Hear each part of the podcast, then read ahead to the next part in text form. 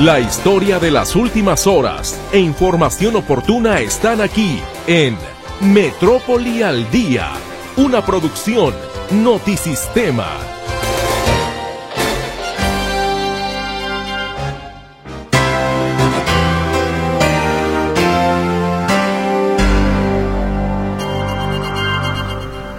Muy buenas tardes, sea bienvenido a este espacio informativo Metrópoli al Día.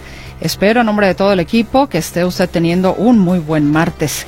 Gracias por sumarse con nosotros a este esfuerzo de estar bien informado. Y aquí iniciamos entonces con el resumen en este martes 28 de febrero de 2023. Nueve de cada diez municipios de Jalisco presentan algún grado de sequía y la situación se agravará por el fenómeno La Niña, advierte el Departamento de Ciencias Ambientales de la UDG. En este momento, 92% de los Luego de los incendios registrados la semana pasada, reabren a los visitantes el bosque de la primavera, pero se restringe el ingreso de asadores y mascotas. Estamos vigilando el acceso, vigilando que no entre la gente con asadores, con vidrio, con, eh, con sus mascotas, ¿no? Para seguridad de los pacientes. Ambientalistas protestan en el centro de Guadalajara ante la falta de acciones en defensa de los árboles a consecuencia de la ejecución de obras públicas, la devastación de reservas naturales e incendios forestales. Estamos eh, alzando la voz por todas las comunidades, porque si aquí en el bosque de la primavera vemos difícil a veces apagar un incendio, imaginen que es de los municipios que no tienen infraestructura. El gobierno municipal de Guadalajara inaugura un corredor gastronómico en Avenida Chapultepec Sur en apoyo a familiares de personas desaparecidas. Se les dio primero un apoyo a fondo perdido de 10 mil pesos para que pudieran comprar básicamente el puesto y después un crédito de 25 mil pesos sin intereses Enfermeras se manifestaron esta tarde en exigencia de que se esclarezca el deceso de Esmeralda Galván, quien el pasado domingo fue localizada sin vida en un departamento del complejo Urbania. Por su parte, la Fiscalía del Estado descarta feminicidio en el hallazgo de dos mujeres muertas en este complejo Urbania. En otras informaciones, iniciarán operaciones dos rutas del transporte público en Valle de los Molinos. Al perder el control, un motociclista embiste a seis peatones en el cruce de las avenidas López de Legazpi y 8 de Julio. Dos de los heridos presentan fracturas de cráneo. Denuncian simulaciones en nómina del Congreso del Estado cuando están por aprobar los diputados el presupuesto para este año. Entonces, ¿de qué sirve toda la investigación que hemos hecho para reducir la nómina si no ponemos en el presupuesto cuáles son los mecanismos mediante los cuales vamos a reducirla? Vinculan a proceso al hombre que asesinó en 2021 al hijo del exdiputado morenista Arturo Lemus. Detienen a la mujer que agredió a una policía durante el operativo Salvando Vidas. Liberan a la mujer que rayó las esculturas Timo, ubicadas en el Paseo Alcalde. Gracias por acompañarnos. Con muchísimo gusto le saludamos la tarde de este martes mi compañera Berenice Flores. Ella atenderá su comunicación a través de las líneas telefónicas fijas 33 38 13 15 15 y 33 38 13 14 21. El WhatsApp y el Telegram también están a sus órdenes en el 33 22 23 27 38. Mi compañero César Preciado le saluda en el control de audio y ante este micrófono su servidora Mercedes Altamirano. Antes de que nos vayamos a la pausa comercial, recordarle que a partir de mañana miércoles inician los operativos para sancionar a los automovilistas que no hayan verificado su vehículo con placas terminación 1. El secretario del Medio Ambiente, Jorge Israel García, dio a conocer ayer que las multas solo se aplicarán mediante los operativos que se realicen en la zona metropolitana de Guadalajara y en ciudades medias de la entidad. ¿Cómo serán estos operativos? Tipo salvando vidas. Así como los operativos que se realizan en el Salvando Vidas, idéntico será entonces para detectar a los automovilistas cuya placa termine en 1 y checar si ya hicieron la verificación correspondiente. De no ser así, pues entonces serán sujetos de multa. Solamente a través de esos operativos es que se van a estar rastreando a los automovilistas cuya placa termine en 1 y no hayan realizado la verificación. Febrero, que concluye hoy, y todavía el mes de marzo, será para la verificación de los automóviles cuya placa termina en 2. Una vez que termine marzo, entonces en abril se estaría multando a los automovilistas cuyas placas terminan en 1 y 2. Así es de que, bueno, de igual manera, los eh, eh, dueños de vehículos con placas terminación 2 tienen todo el mes de marzo para la verificación, si no entonces serán multados los placa 2 a partir de abril, junto con los 1 que todavía pues pudieran quedar rezagados. Pero no solamente ellos, el transporte público y los autos de alquiler también serán sancionados si no han realizado la verificación vehicular que es obligatoria a partir de este año. Así lo señala el secretario de Transporte Diego Monraz. Indica que la CETRAN ya socializó la verificación con esos sectores y coadyuvará en los módulos que se instalarán a partir de mañana para sancionar a los autos con placas terminación 1 que no hayan verificado. Aquí lo escuchamos.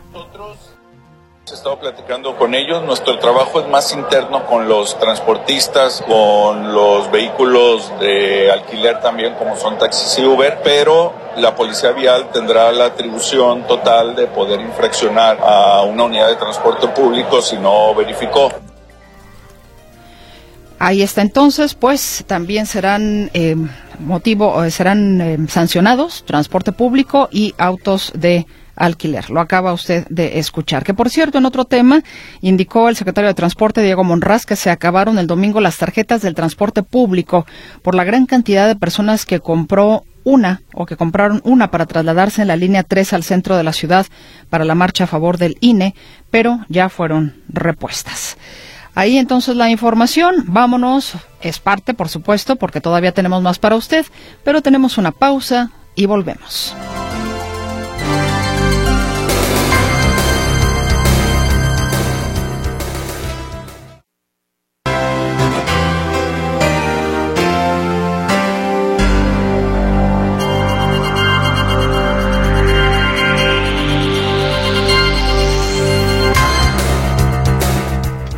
Después de los últimos incendios que se registraron ahí en los parajes, los volcanes y latillas en el bosque de la primavera, pues se están tomando algunas medidas. Sí podrán ingresar los visitantes, pero habrá algunas restricciones en aras, por supuesto, de buscar cuidar la integridad del bosque, de buscar evitar que se generen incendios. Y más cuando pues al menos las averiguaciones que se han hecho hasta el momento que ayer le dábamos a conocer a usted parecieran que han llevado a que a, bueno a, a enterarnos de que el incendio fue provocado una pila de llantas. Como decía el gobernador pues las llantas no se prenden solas. Entonces esto nos lleva o a, quienes han estado investigando que fue una cuestión intencional. Pero para conocer un poco más al respecto, ¿cuáles son los preparativos que se están realizando Claudia Manuela Pérez, tomando en consideración que una fecha sin duda que mucha gente opta por visitar el bosque de la primavera es justamente en Semana Santa y Pascua porque muchos están de vacaciones? ¿Cómo estás? Muy buenas tardes. ¿Qué tal, Mercedes? Gracias, muy buenas tardes. Efectivamente, a pesar de la sequía, y del pronóstico de incendios en el bosque de la primavera para esta temporada de estiaje, pues va a estar abierto este pulmón de la ciudad, a donde van a vacacionar muchos, va a estar abierto en los próximos días, también en Semana Santa, y ya está abierto. Fue, cerrado solamente dos días durante el periodo del incendio la semana pasada. Es de esto habla Gabriel Vázquez Sánchez, quien es el director del OPD que administra esta área verde del bosque de la primavera. Únicamente si hay una condición, que es cuando tomamos medidas de previsión para que la gente esté, pues, esté tranquila con esto, ¿no? Entiendo que hay algunos eh, filtros con la intención de evitar tener también un registro de quiénes entran y con qué intenciones. Sí, bueno, de hecho estamos ahorita en la previsión de hacer nuestro operativo de Semana Santa para tener este tipo de controles. Estamos vigilando el acceso, vigilando que no entre la gente con asadores, con, eh, con vidrio, con, eh, con sus mascotas, ¿no? Para seguridad de los pacientes y también para seguridad y resiliencia. ¿En cuál es En los accesos principales, en los tres accesos principales donde tenemos particularmente mayor afluencia de visitantes. Estamos hablando que la principal cantidad de Bien, a mayor afluencia de visitantes y señala pues que va a estar abierto durante estos días. Bueno, no hemos podido cuantificar porque fue muy abrupto. Tuvimos que abrirlo el sábado. Eh, la contingencia eh, no estaba claro cuándo íbamos a abrir. El, el viernes en la tarde dimos la instrucción de que se abriera y siguiera la meditación normal. Las únicas restricciones que ponemos en ese momento es cuando está la contingencia para seguridad de los pacientes y sus visitantes, pues cerramos el acceso y lo controlamos, ¿no? Pero tuvo una afluencia, afluencia normal, el, el, bosque está, La zona de la contingencia estaba bien localizada, estuvo perimetrada para impedir el paso de gente en tanto no se acabe la, combustión del, material, pero todo ha estado normal y ha estado, ha estado bollante. ¿Cuántos días estuvo cerrado por la contingencia? los dos días de combate. Pues bien, solamente los dos días de combate. Hay que recordar el año pasado, en el 2022, visitaron el bosque de la primavera 40 mil paseantes.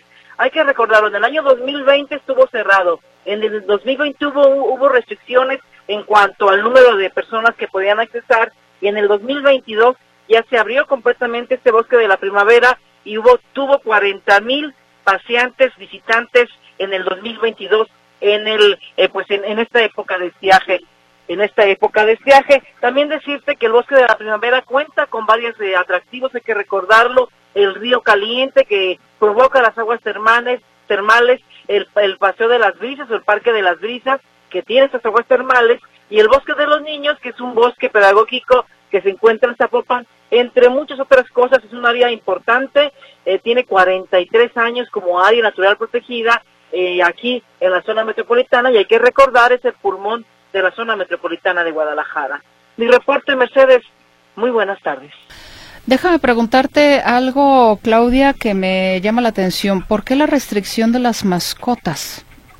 Porque cuando si se pierde una mascota es lo que provoca el desorden porque las mascotas, por ejemplo, si se va a un área que está quemado, que está quemando, pueden ser las personas, los dueños detrás de esa mascota y ahí es como donde se provoca el desorden. Por eso prohibir el ingreso de mascotas de vidrios, porque con el vidrio y el calor del sol se provoca fuego y de, por supuesto, de eh, calentadores, de asadores, porque no se puede hacer ahorita porque cualquier chispa, como está muy caliente el terreno, hay mucha sequía, se puede quemar, se puede ocasionar un incendio. Por esas tres cosas no se, no se, por esas cosas no se permite el acceso a mascotas, vidrios o envases de vidrio y asadores actualmente en el bosque de la primavera, Mercedes.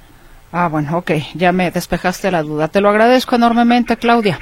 Gracias, buenas tardes. Gracias a ti. Bueno, al final del día, pues también es un, pues un tema de seguridad para las mascotas.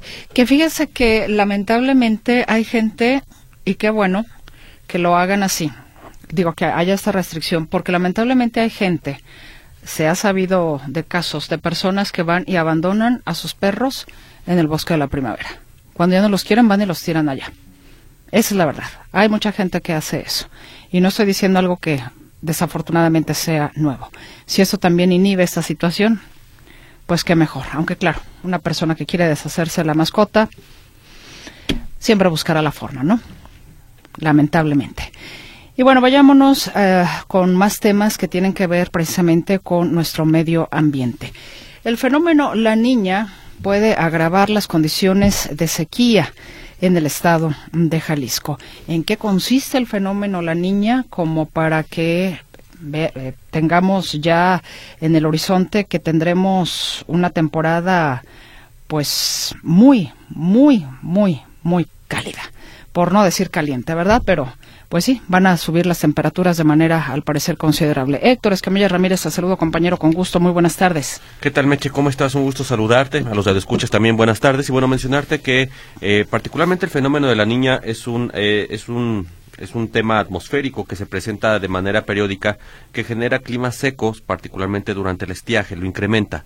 Esta situación está derivando en que cuando menos el 92% de los municipios de Jalisco presenten en este momento algún tipo de sequía de, moderada a severa y esto pues también impacta directamente en las actividades, por ejemplo, eh, agropecuarias, ganaderas, hay desabasto de agua, incremento de incendios forestales al haber circunstancias de clima mucho más seco. Eh, Jalisco, por su ubicación geográfica, bueno, está sufriendo ya los efectos de esta sequía, esta situación está agravándose bastante y por eso pues están haciendo especialistas este, esta advertencia de prepararse para una temporada muy muy compleja de calor, de desabasto de agua, por ejemplo, que tendría una afectación directa en los habitantes de la zona metropolitana. La doctora Valentina, Valentina Davidova eh, Belitskaya del CUCBA de la Universidad de Guadalajara, pues hace referencia que también esto impactará para el temporal de lluvias. Se viene un temporal de lluvias un poco retrasado entre junio y julio, eh, que podría ser intensas también por este mismo efecto de la, de la niña. Es decir, la niña altera y genera eh, que eh, las circunstancias atmosféricas se, se, se, acrecenten. Entonces, así como genera mayor sequía, también puede generar un temporal mucho más abundante, pero va a venir retrasado. Escuchemos parte de lo que dice la especialista universitaria. Se registró su presencia exactamente partir del año 2020 y ahora se registra um, su um, muy intenso desarrollo, por lo cual ya tenemos prácticamente tres años consecutivos con la presencia de este fenómeno sobre las costas del continente americano. Realmente la niña es muy buena para el desarrollo de la temporada. Cuando se da la niña, también la temporada de lluvia es abundante. Sin embargo, cuatro temporadas de estiaje tan severo también afecta los cuerpos de agua porque no alcanzan recuperarse a pesar de muy buen desarrollo de las lluvias que nosotros podemos observar tanto en el año 2021-2022 ahí escuchamos, es decir, la niña, así como puede generar este, un estiaje muy severo, va a ayudar a, las lluvias, pero eso hasta que llegue el temporal. Por lo pronto serán climas muy secos los que estarán presentando.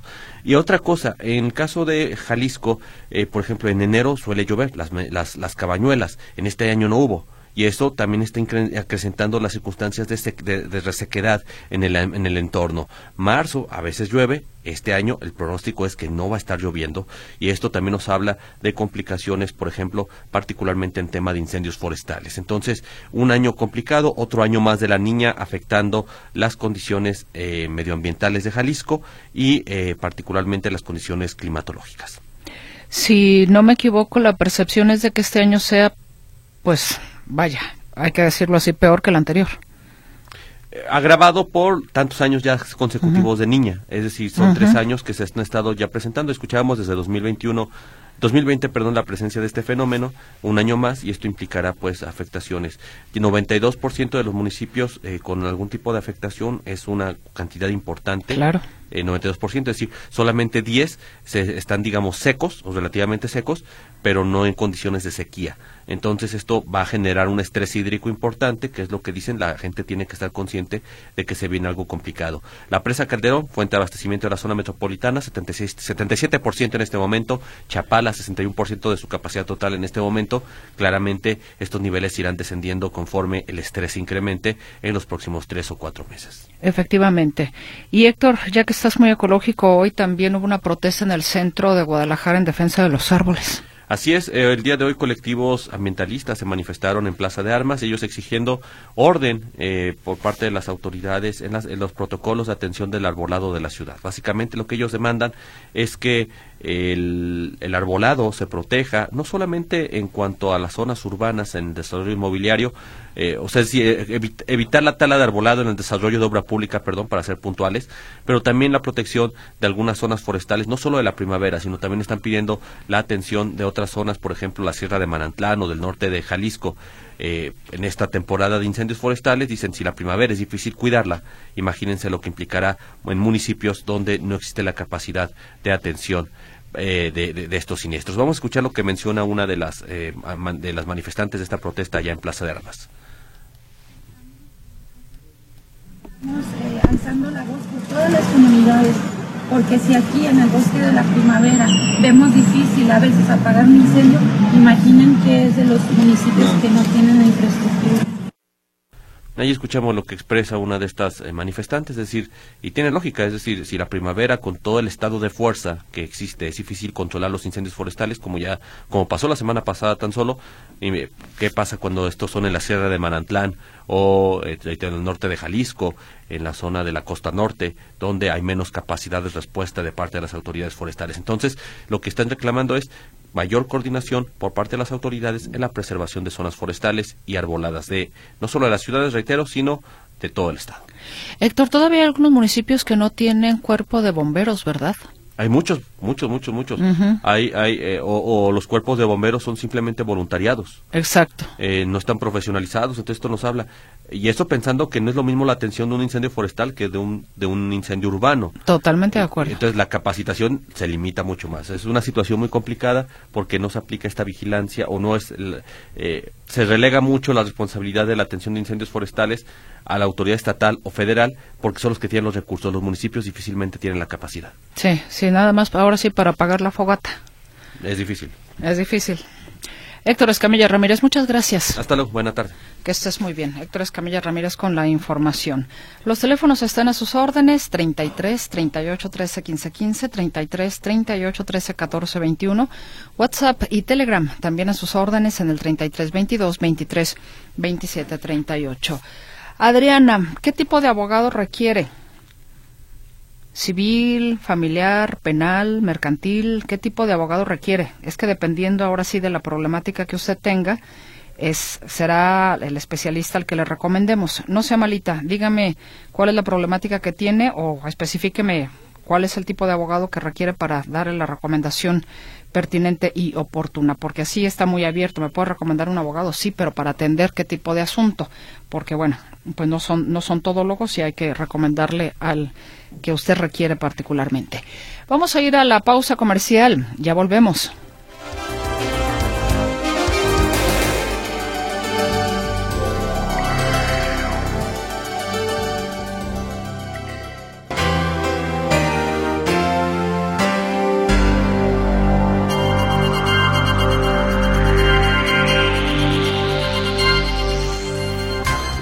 El Departamento de Estado de Estados Unidos hizo un llamado a México a fortalecer un sistema electoral independiente y a respetar la autonomía del Poder Judicial. Lo anterior, luego de las movilizaciones del pasado domingo para solicitar a la Suprema Corte de Justicia defender la democracia ante el llamado Plan B electoral. En un comunicado, expresó que las democracias saludables se benefician de instituciones sólidas y una pluralidad de voces. Y el día de hoy el presidente López Obrador responde precisamente a este llamado y dice que en México hay más democracia que en Estados Unidos. Arturo García Caudillo, compañero, muy buenas tardes, ¿cómo estás? ¿Qué tal, Mercedes? ¿Cómo están, amigos? Me da gusto saludarles. Efectivamente, el presidente Andrés Manuel López Obrador se molestó mucho con Anthony Blinken por estas declaraciones y, como bien decías, aseguró que en México hay más democracia, aunque parece que a él no le gusta, pero aún así lo reconoce, hay más democracia que en Estados Unidos. Escuchemos al primer mandatario, Andrés Manuel López Obrador.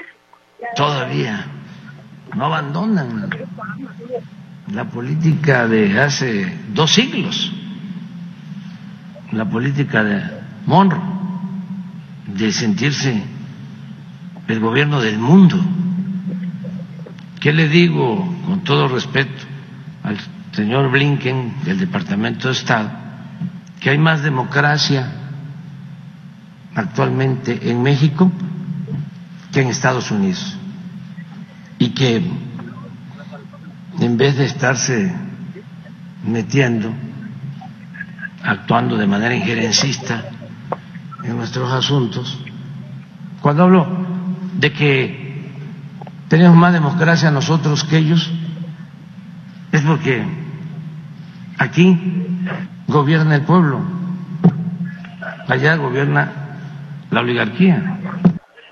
Y es que dice el presidente López Obrador que este tema de la injerencia del gobierno de los Estados Unidos es como que diferenciado, por un lado, lo que opina el presidente eh, eh, norteamericano y por el otro lado lo que opinan los que trabajan en el gobierno, eh, los funcionarios del gobierno eh, estadounidense y por ello incluso también reclama el hecho de que no han puesto en orden, dice él, a la embajadora de Estados Unidos en Perú, que ha estado entrometida, dice, en aquellas tierras, aunque, pues bueno, eh, había que poner sobre una balanza lo que hace el propio presidente López Obrador en este caso de, del Perú. Y, pues bueno, por lo pronto, eso es lo que comentó el presidente López Obrador, que también pues se arremetió contra los medios de comunicación, los estadounidenses, porque dice que igual eh, ellos defienden también a la oligarquía e incluso se quejó de que el, eh, luego de la marcha del domingo pasado o del eh, meeting del domingo pasado en el Zócalo, pues le dieron hasta ocho columnas a esta a estas manifestaciones en, nuestro país. Y eh, por otro lado, eh, el presidente de la mesa directiva de la Cámara de Diputados, Santiago Creel, eh, se refirió al tema que tiene que ver particularmente con el plan B de reforma electoral, porque pues ya habían dicho aquí mismo en la Cámara de Diputados Ignacio Mier, el presidente de la, de la Junta de Coordinación Política, que en cualquier momento el presidente López Obrador iba a publicarla. Pero resulta que el documento que envió el Senado a presidencia estaba eh, incompleto, no llevaba firmas y entonces pues lo regresaron a la, a la Cámara de Diputados, donde hoy mismo Santiago Krill firmó ya el documento eh, y dice que pues bueno ahora tendrá que seguir su curso. Pero además encontró no solamente que le faltaban las firmas, sino que además de eh, la cláusula de vida interna para los partidos pequeños, que era el acuerdo que habían quedado de que lo iban a quitar, eh, bueno, además de eso, quitaron otros párrafos, dice, y esto en materia de técnica legislativa, técnica constitucional, pues es incorrecto y no podían mandarlo así. Así es que ya también ese detalle, dice, lo han corregido, porque lo que no debió haber tocado el Senado, lo tocó y entonces había que corregirlo de nueva cuenta. Así es que hoy ya eh, Santiago Krill envió el documento de regreso eh, y rumbo a la presidencia de la República para que el titular del Ejecutivo lo pueda publicar. Así es que vamos a escuchar las palabras de Santiago Krill.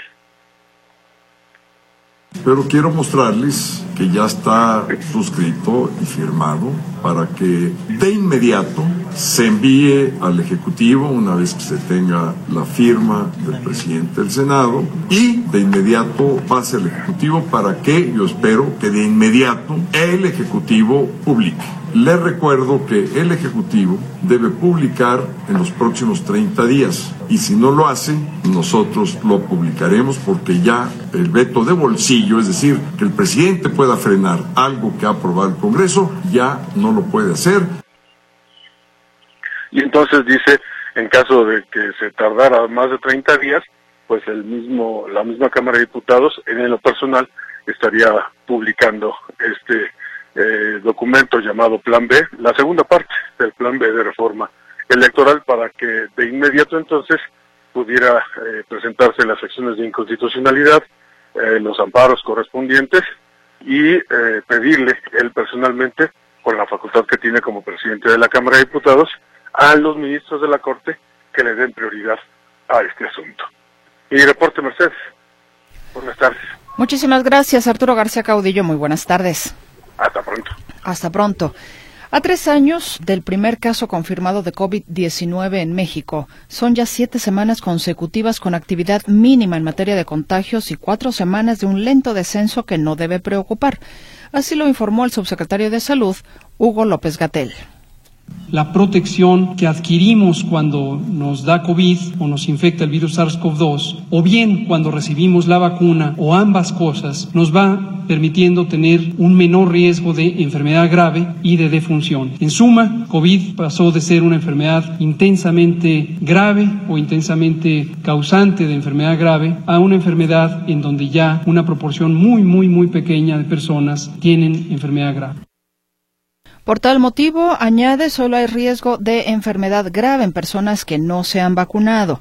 Y por otra parte, también el subsecretario de Salud, Hugo López Gatel, rechazó que se haya recortado el presupuesto para la compra de vacunas. La primera mentira es esta, que hay una reducción del presupuesto. En 2023 se asignaron 3.25 miles de millones de pesos al programa de vacunación universal, lo que representa un incremento de casi 35%, es decir, contrario a lo que se plantea, aumentó casi 35, concretamente 34.7% el financiamiento del programa de vacunación universal. Pero desde luego COVID-19 se redujo y ese es el 54% aludido porque la vacunación COVID en 2023 no va a tener el mismo carácter de vacunación universal que tuvo durante la etapa de emergencia.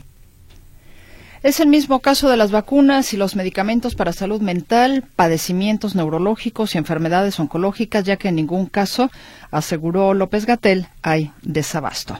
¿Cómo estamos en el caso de Jalisco? Actualmente hay 39 personas hospitalizadas con COVID-19 en el estado y la entidad se mantiene a la baja en casos activos. Esto lo señaló el secretario de Salud Fernando Petersen. Dijo que en todo el país y en el estado de Jalisco los casos van a la baja. Ahora mismo se tienen 39 personas hospitalizadas con COVID, lo cual es un número bastante menor de lo que antes teníamos y tenemos por debajo de mil casos activos, lo cual es una buena noticia, dijo textualmente el secretario de Salud en Jalisco. Recuerda que en la época más fuerte de la pandemia había hasta 19 mil casos activos en el estado indicó que el hospital Soquipan cuenta desde hace unos meses con el medicamento Paxlovid para casos graves de COVID. Y de las secuelas que ha dejado el COVID-19, bueno, tiene que ver también con el tema de las incapacidades, por supuesto. Y a tres años de la emergencia sanitaria por esta enfermedad, el Seguro Social ha otorgado más de 6 millones 145 mil incapacidades por enfermedades respiratorias a los trabajadores afiliados, lo que representa un subsidio superior a los 7 mil 134 millones 400 mil pesos el director de Prestaciones Económicas y Sociales en el IMSS, Mauricio Hernández, indicó que el impacto negativo pudo haber sido mayor, ya que de acuerdo con estimaciones del Seguro Social, la cifra por incapacidades pudo haber superado los 12 millones de trabajadores inactivos. Detalló que solo en algunas profesiones, clasificadas como esenciales, se reconoció la infección por COVID como una enfermedad laboral y otorgó el 100% del salario en el pago de la incapacidad. Y en enero de este año, el promedio del balance anímico de la población adulta fue positivo. Se ubicó en 6.5 en una escala de 10. Esta cifra muestra un incremento de tres décimas respecto al balance reportado en enero del año pasado y es la más alta desde enero del 2020, previo a la crisis sanitaria por COVID. El balance tiende a ser mayor en los hombres que en las mujeres. Los niveles fueron 6.8 y 6.2 respectivamente. Revelan los resultados de los indicadores de bienestar autorreportado de la población urbana elaborados por el INEGI. Pues la pandemia, como se puede usted dar cuenta, también influye o ha influido en el tema del estado anímico. Y bueno, en una escala de 0 a 10, la población adulta urbana calificó qué tan satisfecha se encuentra actualmente con su vida. El valor promedio fue de 8.4, el mismo que en enero del 2022 y dos décimas arriba de enero del 2021. Tenemos que hacer un corte comercial y regresamos con más información.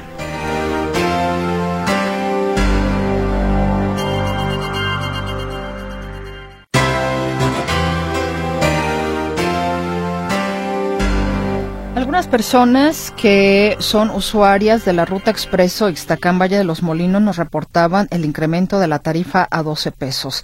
Pues bien, el día de hoy el secretario del Transporte, Diego Monraz, habló al respecto y dio a conocer que van a iniciar operaciones, dos rutas del transporte público ahí en Valle de los Molinos. Todos los detalles eh, los tiene mi compañera Claudia Manuela Pérez, particularmente, bueno, para las personas que eh, transitan por esta vialidad. Te escuchamos, Claudia, adelante. ¿Qué tal, Mercedes? Gracias, muy buenas tardes. El secretario de Transporte, Diego Monraz, indicó que no puede sancionar a la ruta expreso Iztacán Valle de los Molinos, que incrementó su tarifa a 12 pesos a partir del viernes pasado, porque es federal y la SCT es la que le autoriza el alza en los precios. Asegura que en una semana entrarán en funciones 20 unidades de dos rutas locales que cubren el mismo trayecto y cobran 9.50.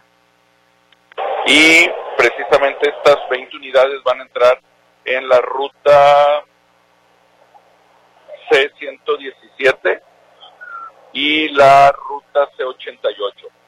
La próxima semana entran 20 unidades más, son opción. Quien tenga la necesidad o la decisión de pagar más por una ruta federal, pues ya es su decisión personal. Pero si hay más opciones, seguimos calibrando porque sabemos que está en crecimiento esa zona y lo que hace un año era suficiente, a lo mejor este año ya no, porque hay más habitantes. es que es ruta federal, nosotros no tenemos injerencia y ni siquiera opinión en el tema, son rutas que vienen desde fuera del área metropolitana de Guadalajara, en algunos casos fuera del estado, no, la carretera Colotlán es federal. Y por lo tanto tiene permiso de hacer paradas en algunos puntos ya urbanos como muchas otras rutas que mencionábamos que vienen desde el oriente o desde el sur del área metropolitana de Guadalajara, y lo único que nosotros le damos es permiso para hacer algunas paradas. No pueden Bien, comenta que en la zona metropolitana de Guadalajara laboran 25 rutas federales que manejan diferentes tipos de tarifas. Y lamentablemente, Mercedes, este tipo de rutas federales pues se van a las zonas más populares, eh, más pobres, por decirlo de esta forma, así tal cual, y es donde afectan más a la economía de los habitantes. Esta zona, imagínense, de Valle de los Molinos, que es una ruta que muchas personas tienen que hacer, que es un trayecto largo y cobran 12 pesos y 9.50, bueno, pues las demás rutas del transporte público. No se puede hacer nada por parte de la Secretaría de Transporte, ya lo comenta el titular, es cosa de la Secretaría de Comunicaciones y Transportes. Mi reporte, muy buenas tardes. Y sí, y aquí el tema pues es de que la gente no hace distinción entre lo que está regulado por la autoridad federal y por la autoridad estatal. Efectivamente, y también muchas de estas rutas están entre la Jomulco, que reitero, son personas que hacen trayectos largos que necesitan el transporte y que tienen que pagar lo que les cobran porque no hay una regulación o son diferentes las regulaciones por parte del gobierno del estado y del gobierno federal, Mercedes. Pues ahí está en todo caso la buena noticia de estas dos nuevas rutas para esa zona, pensando en que pueda ayudar de alguna manera económicamente a quienes viven por, eh, por el lugar. Efectivamente. Muchas gracias, Claudia Manuela Pérez. Gracias, muy buenas tardes. Muy buenas tardes. Sigamos hablando de esta nuestra complicada ciudad. Usted sabe que se están buscando alternativas de solución para lo que sucede en Avenida López Mateos. Que un segundo piso, bueno, eh, hay algunos urbanistas que consideran que antes que el segundo piso existen otras oportunidades de eh, hacer fluida la vialidad en esta zona y consideran que lo más importante sería empezar por ampliar algunas arterias.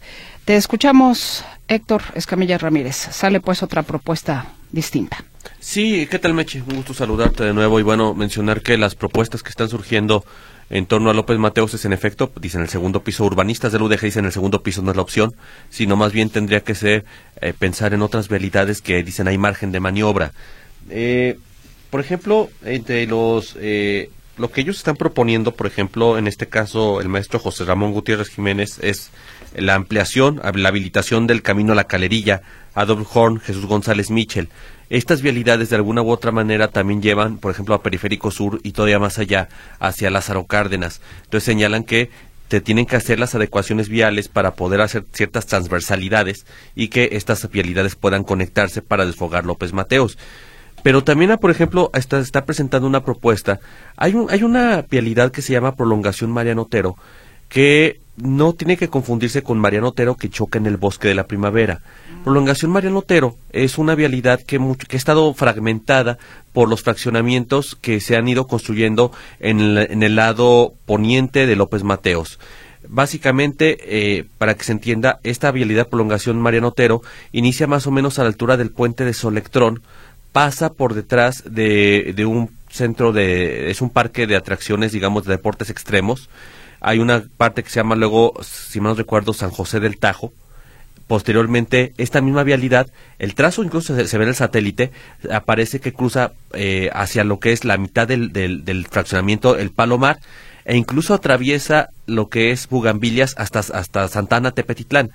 Se conoce como prolongación López Mateos, pero como ya decíamos, esta zona ha, ha, quedado bloqueada por los fraccionamientos. Tan solo en el Palomar hay bardas que separan esta vialidad, pero el trazo ahí está. Entonces lo que dicen los, urbanistas es que este trazo podría servir también, por ejemplo, para desfogar el tránsito de la avenida López Mateos y lo presentan como una opción. A lo que ellos argumentan es lo siguiente, se puede hacer cosas en López Mateos antes de pensar en segundos pisos, pero hay que intervenir algunas vialidades de manera oportuna porque muchas de ellas se quedaron como calles secundarias y lo que se tiene que hacer en todo caso es ensancharlas para permitir que el flujo vehicular pase. Creo que por ahí tenemos, eh, eh, ah, perdón, eh, bueno, eh, por ejemplo, el maestro José Ramón Gutiérrez Jiménez, él señala que en el caso de López Mateos no se tiene que ver solamente como un tema individual, sino también es importante que ya se entienda toda la, movilidad de la zona sur como una sola. ¿Por qué? Porque mencionan que eventualmente, por ejemplo, la carretera Chapala va a tener los mismos problemas que López Mateos, entonces por eso dicen es el momento adecuado no solo para ver la movilidad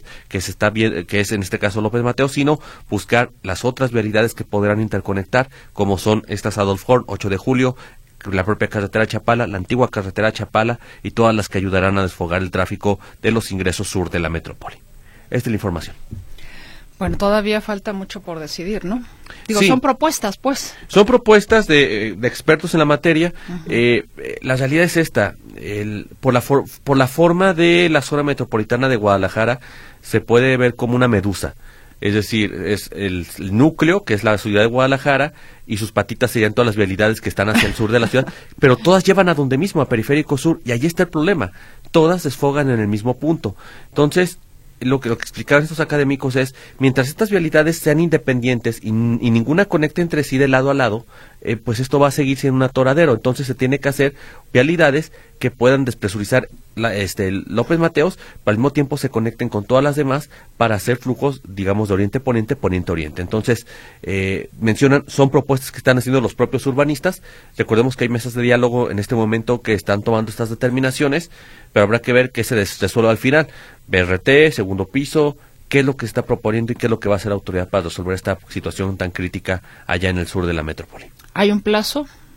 para, digamos, eh, tener una respuesta? recordemos que las mesas del que presentó el gobierno del Estado en abril tendría que ya haber algún tipo de proyecto o una propuesta para resolver el problema vial.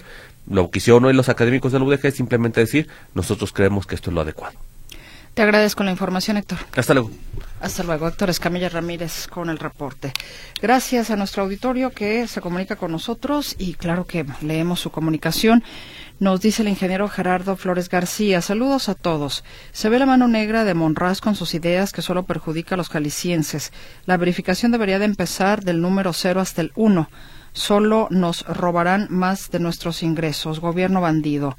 Teresa López, ¿cuál, ¿cuál será la manera más económica de trasladar a mis tres mascotas de Guadalajara a Quintana Roo? A ver si alguien del auditorio nos puede ayudar. ¿Cuál será la manera más económica de trasladar a mis tres mascotas de Guadalajara a Quintana Roo? Se aceptan las sugerencias para Teresa López, que me imagino pues tiene que viajar y se va a llevar a sus mascotas. Eh, dice Javier Ramírez, ¿me pueden informar de una nota de un familiar que falleció de un diputado de Morena. A ver, usted recordará, a reserva de lo que mi compañero José Luis Escamilla pues, en la siguiente hora le pueda dar más a detalle. Pero lo que nosotros, eh, la noticia que hay en ese momento es que si, se vinculó a proceso al hombre que asesinó al hijo del exdiputado de Morena, Arturo Lemos. Eh, este joven fue asesinado en el año 2021, hace ya prácticamente dos años o va para dos años y la persona que lo asesinó ha sido vinculada a proceso. Me imagino que se refiere a esa nota. Ya más adelante mi compañero José Luis Escamilla nos tendrá más información. Profesor Ramón Mendoza, ¿por qué Radio Metrópoli no cuestiona a Ramírez Acuña sobre su millonaria pensión y siempre lo tratan con mucho temor? Ah, caray, profesor. A ver, profesor, en la justa dimensión, en la justa dimensión, en la marcha del INE se encontraron a Ramírez Acuña. Los reporteros se acercaron a él para preguntarle sobre el tema Genaro García Luna. De hecho, mi compañera Griselda Torres Zambrano fue una de las que más cuestionamientos le hizo en ese sentido. Y le digo que en su justa dimensión, en el sentido de que hace cuánto que Ramírez Acuña no estaba en el ojo público. Entonces, eso que siempre lo tratan con mucho temor, como si tuviéramos a Ramírez Acuña todo el tiempo aquí. Y no creo que sea el caso, profesor, pero con mucho gusto hemos leído su mensaje y le agradecemos. Nos dice Cristina Darcy, ¿por qué se restringe el acceso al bosque de la primavera a las mascotas? Ellas, ellas que tienen que ver con los incendios, incendios. Bueno, ya nos decía Claudia Manuela Pérez que el tema es que a veces escapan las mascotas, se van a buscarlos, entonces, eh, pues también igual pudieran peligrar. En fin, pero las mascotas no son bienvenidas en este momento al bosque de la primavera. Nos vamos al noticiero, Notisistema de las 7.